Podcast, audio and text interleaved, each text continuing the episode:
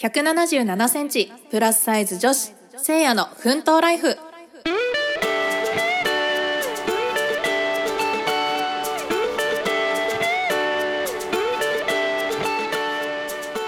皆さんこんにちは、えー、せいやです。さあ今週も始まりましたせいやの奮闘ライフ、えー、身長177センチプラスサイズ女子のせいやが、えー、主に高身長の悩みや発見をご役番組となっております。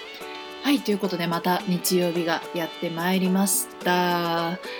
いやー1週間早いような気もしておりますが、えー、皆さんいかがお過ごしだったでしょうかね。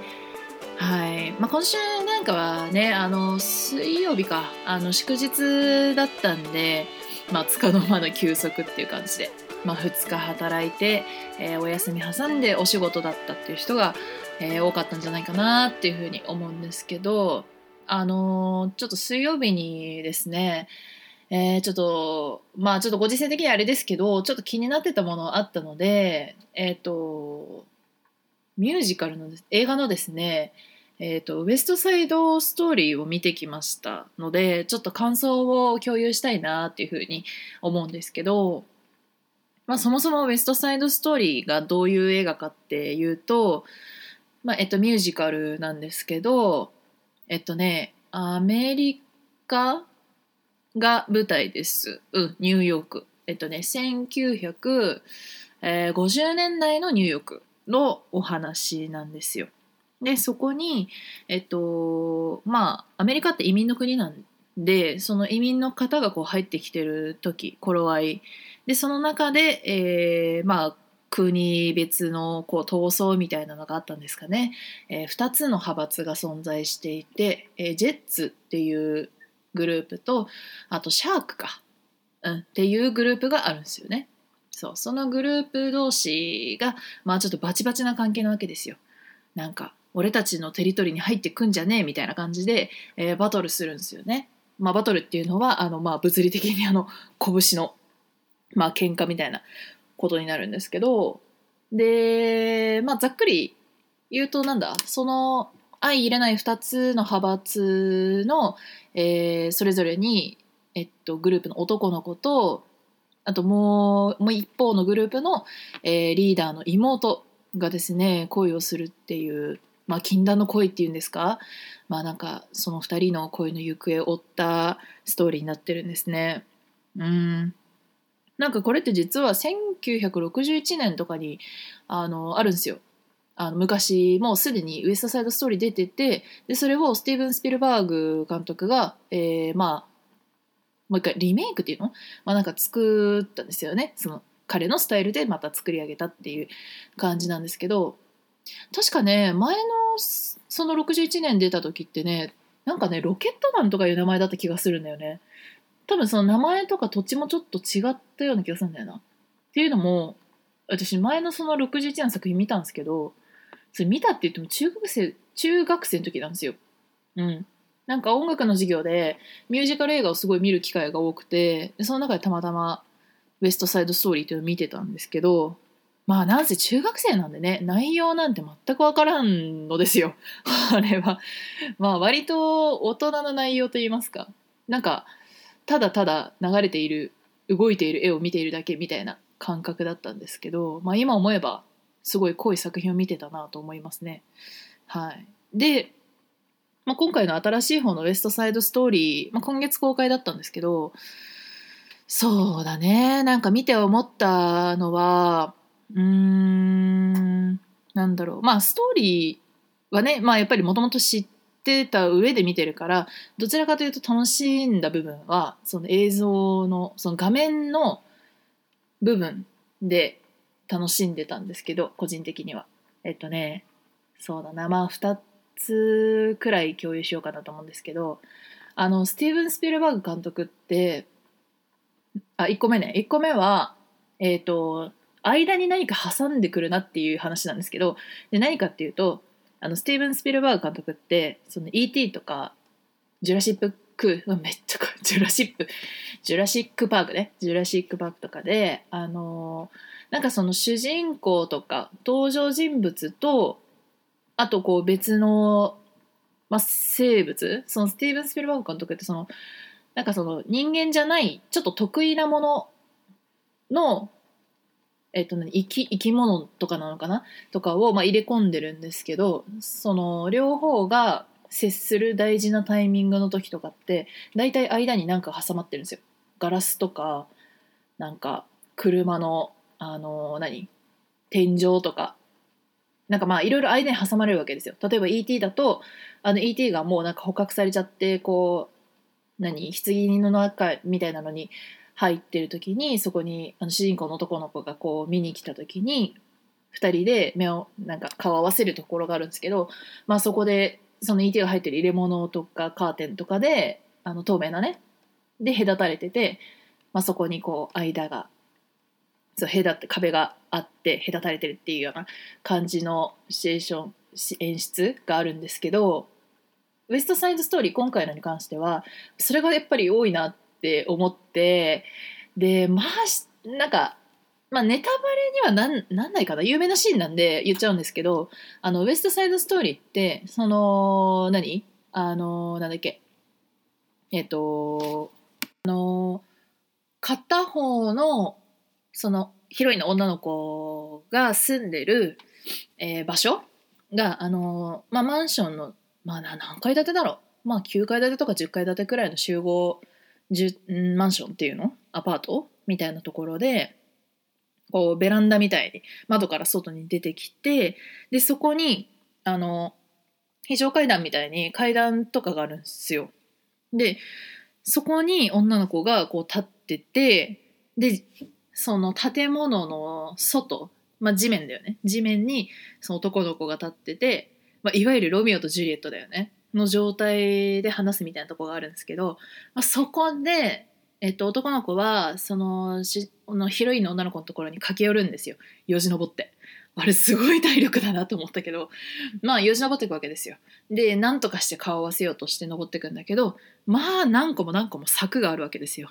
うん。その非常階段みたいなところとかなかなかね彼女にたどり着かないんですよ。うん。もう柵がもうしつっこいくらい出てくる。ですよ。だから彼らの間をこう裂いてるようなイメージのものですよね。本当にスティーブン・スピルバーグっていう感じのものでしたけれども。それが1個目。で2つ目なんですけど2つ目は色使いです、うん、これはねあのなんかやけにこう色が目につくなと思って 途中からちょっとなんかああすごいなと思いながら見てたんですけどあの赤と青をすごい対照的に使うんですよ。うん、交わらないように赤と青を使うんですよ。で、まあ、これ見ていただいたら分かるんですけど、えっと、その2つ派閥が存在してる、まあ、グループがあってで片方が赤で片方が青のイメージを持ってるんですよ。まあ、例えば衣装がねその青とか赤だったりとかしたりっていう風な感じで、まあ、衣装か衣装でねその赤と青を使っていたりとかするんですけどあのー、なんだろう場面ごとにそのその場面で喋ってる登場人物の気持ちに合わせた色の衣装になってるのかなって思ったんですよ。そう。でこれって、まあ、スティーブン・スピルバーグ監督云々ではなくってなんだろう。昔のそれこそ60年代くらいとかそういう昔の映画とかってなんかすごく色をねあの分かりやすく使ってるイメージが私はあるんですけどなんだろう。一昔前の時代を表す時って色がすごい分かりやすくて例えばあのララランドの時とかもすごいパキッとした色を使うんですよね。なんかあの丘の上で踊ってるシーンとかもそうですけど、まあ、黄色使ったりとかあまあ主人公、まあ、赤色を使ったりとか本当にパキッとした色をこう意味を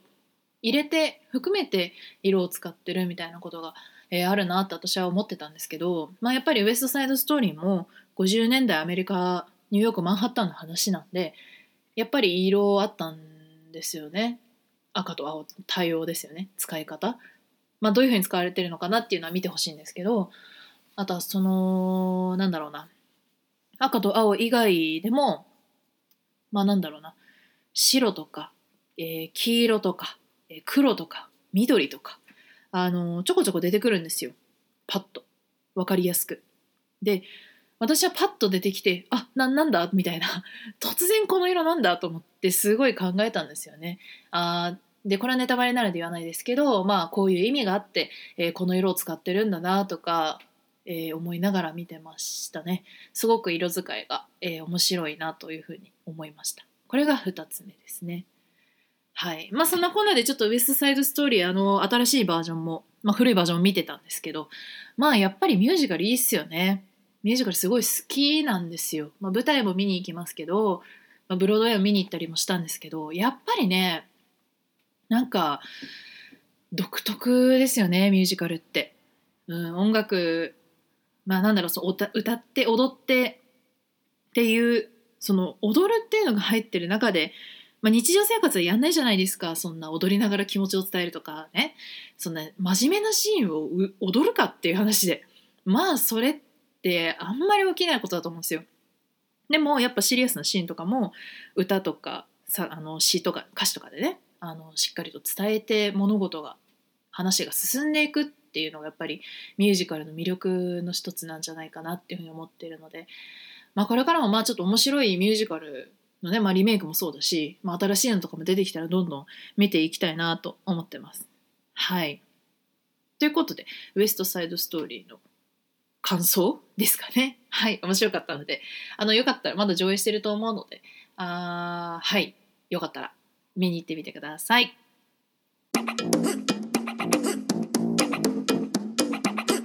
さあ、今日はですね、えー、メイントピックはあの集合写真とか、まあ、写真を撮る時に大体後ろに行きがちだよねっていう 話をただただしたいと思うんですけどあのまあ、どういうことかっていうと多分高身長の人たちってわかると思うんですけど例えば修学旅行とかでじゃあ集合写真撮りますとかっつってねあの奈良とか京都とか行ってね あのああいう時に「撮りますよ」とかっつって「はい並んでください」っつってあれってランダムに並ぶじゃないですか。でその時って大体もう自分があの身長高いって分かってるんで、まあ、必然的にもうスッて後ろに行くなっていうのをすっごい思いますね。あのもう本当にその保育園入った幼稚園入ったぐらいの頃から身長は私ずっと高かったんで基本後ろなんですよ。だから写真撮るってなったらもうスッて。もう誰が何を言おうと一番後ろに行くっていう感じで集合写真を毎回撮ってたんですよ。っていうのをすごい思い出したんですけどあのー、なんだろうね。あの別にそこに関してはあの別に特に嫌な気持ちとかあるわけでもなく、まあ、別に嬉しいかと言われたら別に嬉しくもないんですよ。別に嬉しくもなんと痛くも痒くもないよって話なんですけどまあなんかなんだろうねあの多分その自分が身長極端に高いとか私は身長そんなに高くないですよっていうふうにこう自覚してる人とかって多分自分の行くべき場所を分かってるんですよ写真撮る時って。じゃあ撮りますって言ってスーって動けるんですよ。でもその中間の例えばまあ160センチとか何155センチとかそのいわゆる標準のあの平均身長に入ってる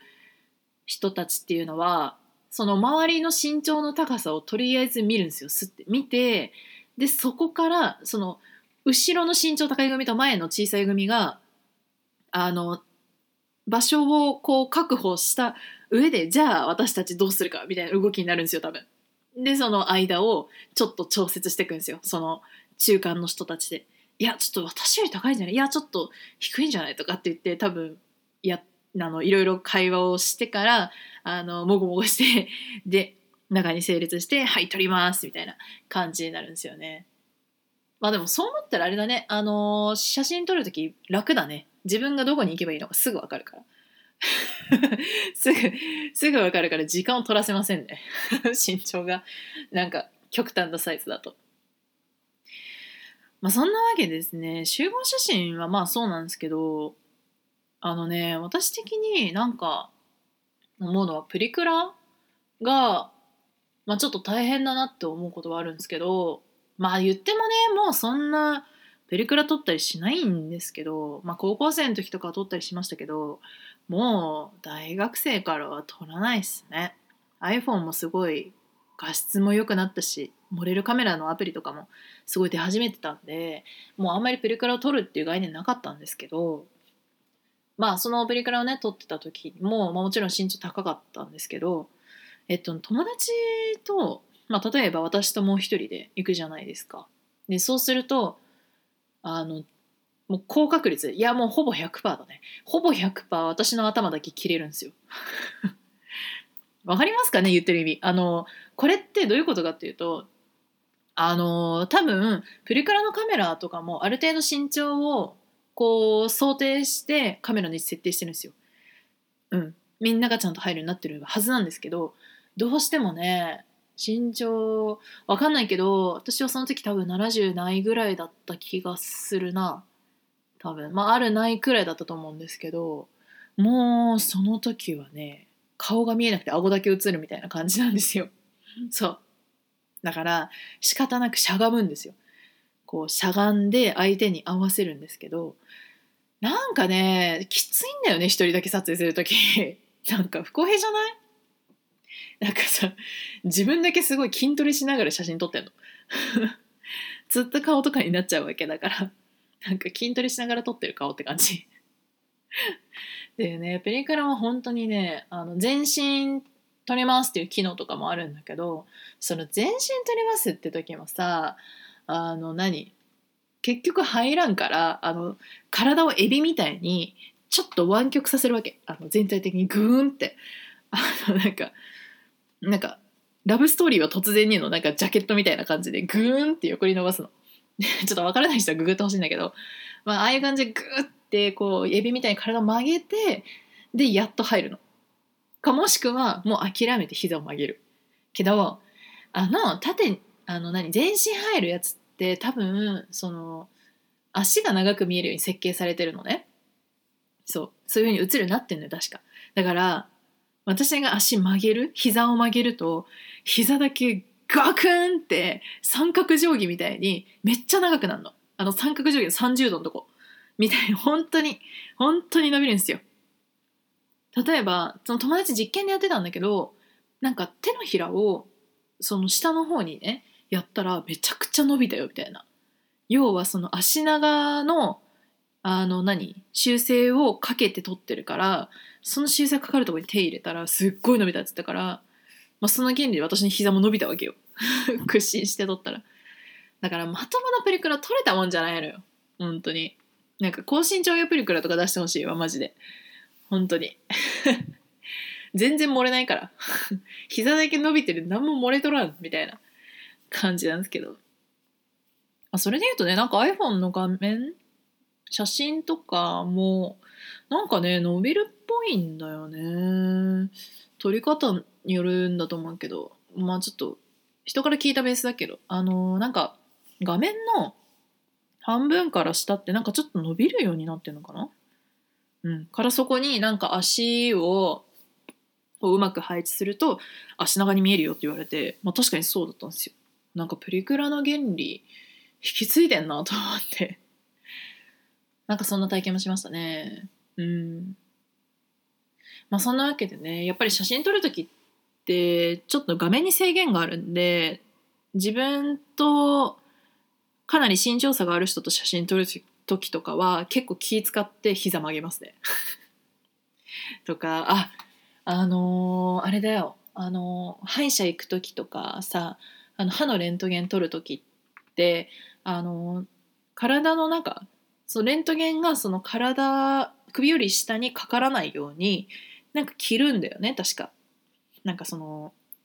X 線っていうのあれ。まあなんか飛ばない？体に入らないようにそれを飛ばす鉛みたいなの切るんだけどでも多分ね分かる人は分かると思うんだけどそうなんか着る時ベストみたいなのをあれ着させてもらうんだけど私が高いもんだからあの医者あの医師の先生が男性であっても私の方が身長基本的に高くなっちゃうから大体かがんですいません」とか言いながらもう なんか直立で膝だけ曲げてなんか空気椅子みたいな状態になる。それで待ってると「あすいません」とかつってなんか「あありがとうございます」みたいな。めちゃくちゃ感謝されるのそれ。もうね癖になってる。うん。なんか定期検診行くんだけどなんかその時とか なんか「なんかすいません」とか言いながらシュッて膝を曲げてさっきの三角定規みたいにシュッて曲げて「ありがとうございます」って言われてこう着せてもらうっていうのがもう通例になってますね私の中では。うん。なんか結構あるよねやっぱ身長で的にちょっとかがまなきゃいけないところとかあるよね。うんそれこそさ駅で天井が低いとこ多いわけですよ。だから私いつも身長身長じゃないやその天井がさすごく低いところっていうのは怖いのよ毎回。そうえなんかこれ大丈夫？当たりそうだなとか思いながらなんかねなんかいつの間にか勝手にかがんでんの。ちょっとしゃがんで歩いてんの。ちょっとしゃがんで歩いてるから、うん、ぶつからないだろうなと思って。まあぶつかんないんだけど。で恐る恐る普通に歩くとまあ歩けることが多いんだけど。でもスレスレなの。もう数センチとかしか空いてなくて。もう基本的に多分私みたいな身長の人は多分怖いだろうなと思って。うん。だって目線の高さにさ天井があるねほぼ。もうそんなさなんかキューブみたいなあキューブってその映画のキューブっていうやつがあるんですけどまあなんか また映画の話になっちゃったけどその、まあ、キューブっていうのはあの、まあ、密室のねその四角い箱みたいなところの中に閉じ込められた人たちの、まあ、ストーリーなんですけど、まあ、なんかそのキューブみたいになんかちょっと密閉感のあるところにこう入れられた気分になるわけですよ。いやー閉所恐怖症の人は怖いかもね。うん。私も得意じゃないけど別に。いやー本当にね、天井が低いところは本当に怖くなるね。うん。天井触れるしね。よくなんかさ、中高生とかだとさ、あの、教室の外に何年何組って札があるでしょ。で、大体あれをさ、みんなさ、触れるかどうかってジャンプするの。で、大体触れんのよね、私。あれさ、できたところで何の意味があるんって感じだけど。あれ触れるんよねそうまあ高いところのもの取り替えてとか言われる時にまあ取り替えれるのと一緒で。まあ高いところ触れるんやで。何の自慢にもなってないやんこれ。まあね。あでもスーパーのレジのバイトしてた時にあのなんかレジの横にかかってる何なんかキャンペーンとかをさ立てられるなんかフラッグみたいなのがあるわけですよ。なんつったらいいんだろう、難しいけどまあなんかあるんですよ。そのレジの横にバーっとこう高いところに吊るして。なんかバイト募集中とかなんか何々キャンペーン実施中みたいなあのペラがあるんですけどまあなんかそれをねあの月ごとに張り替えるんですよ。イベントが変わるんで。でそうするとそのバイト先のえっ、ー、と何パートさんとかにあのなんかあれちょっと変えてきてくれる？とか言われてパーって一気に。みんなはなんか椅子とか乗ったりとかして一個一個取るんだけど私はもうスーって歩きながらささささって取れるみたいな。付け替えますよとかっつっていやもうこの分給料くれみたいな感じでなんか。バーって帰るんですけど。まあそんなこともできたりとか。まあ煩わしいですけどね。スーパーも。その上に飾ってあるものしょっちゅう頭に当たって。でひどい時は電車の中の中吊り広告とかも頭に当たって。邪魔やなとか思いながら。まあ電車乗ったりするんですけど。まあそんな感じでねちょっとあのかがむことが多い高身長のお話を今日はしてまいりました。まあプリクラなんてもう行く機会がほぼないからね私は。うん。撮るってことないけど。まあ集合写真はあるんでまあ、必然的に後ろに行くっていうのはねまだまだ引き続きやりそうな気がします。はい、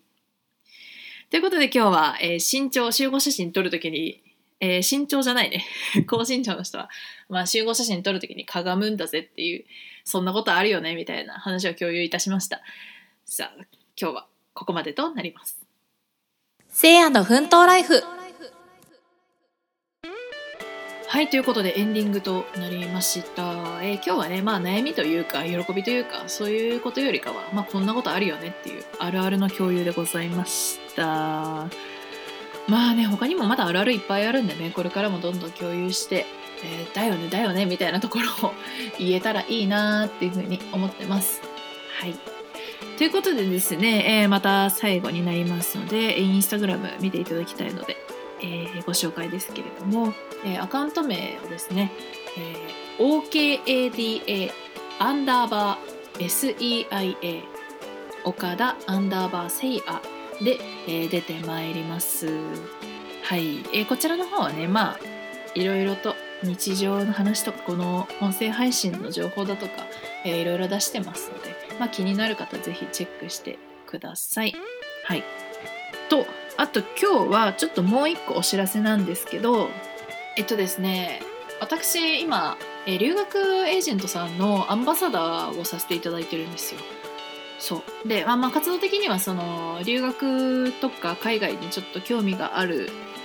っていう方の、まあ、質問不安とか、まあ、相談をあの受け付けるような、まあ、相談役みたいな活動をしてるんですけど、えそちらの方でですね、えー実はこの前質問を募集しましてあの留学に関すること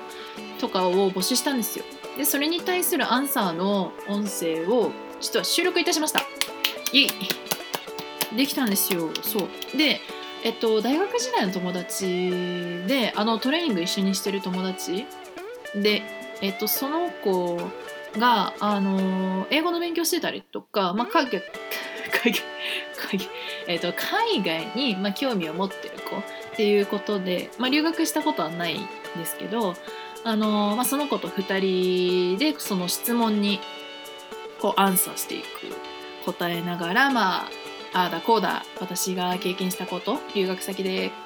経験したこと体験談をですね、えー共有していくっていうようなプログラムを